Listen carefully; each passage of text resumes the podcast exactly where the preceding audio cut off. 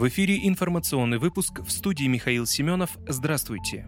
Путин подписал указ о выплате валютного долга России в рублях. Владимир Путин подписал указ, который устанавливает новый временный порядок выплат по валютному долгу еврооблигациям. По указу Путина Россия сможет выплачивать валютный долг в рублях. Схема будет схожа с тем механизмом, по которому ведется рублевая оплата российского газа с открытием рублевого счета. Бенефициарами этого счета будут держатели еврооблигаций. Индексация рублевых выплат будет производиться в соответствии с курсом рубля на внутреннем валютном рынке России.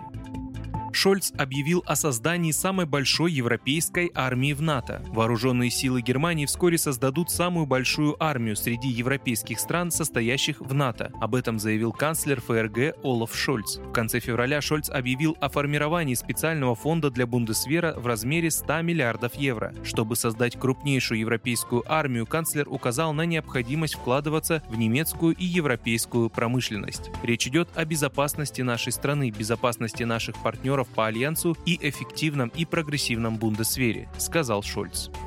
Байден призвал готовиться к новой пандемии. Президент США Джо Байден призвал Конгресс готовиться к новой пандемии и планировать бюджет, учитывая последствия коронавируса. Об этом политик заявил в ходе выступления о применении вакцины от COVID-19 для детей до 5 лет конечном итоге нам нужно больше денег не только на вакцины для детей, нам нужно больше денег на планирование второй пандемии. Будет еще одна пандемия, мы должны думать наперед. Вот почему нам нужны деньги, сказал американский лидер. В марте Белый дом призвал Конгресс США дополнительно выделить 22,5 миллиарда долларов для борьбы с COVID-19. Средства направят на закупку вакцин и обеспечение системы здравоохранения всем необходимым. Сотрудники администрации Байдена опасаются, что вскоре столкнутся с новой волной коронавирусной инфекции.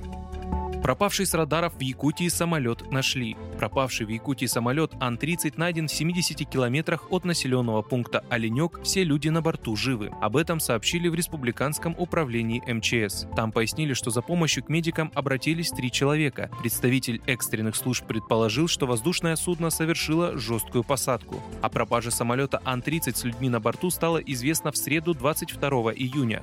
В МЧС указывали, что экипаж в последний раз выходил на связь в 30 километрах от аэропорта. Аварийный маяк не срабатывал.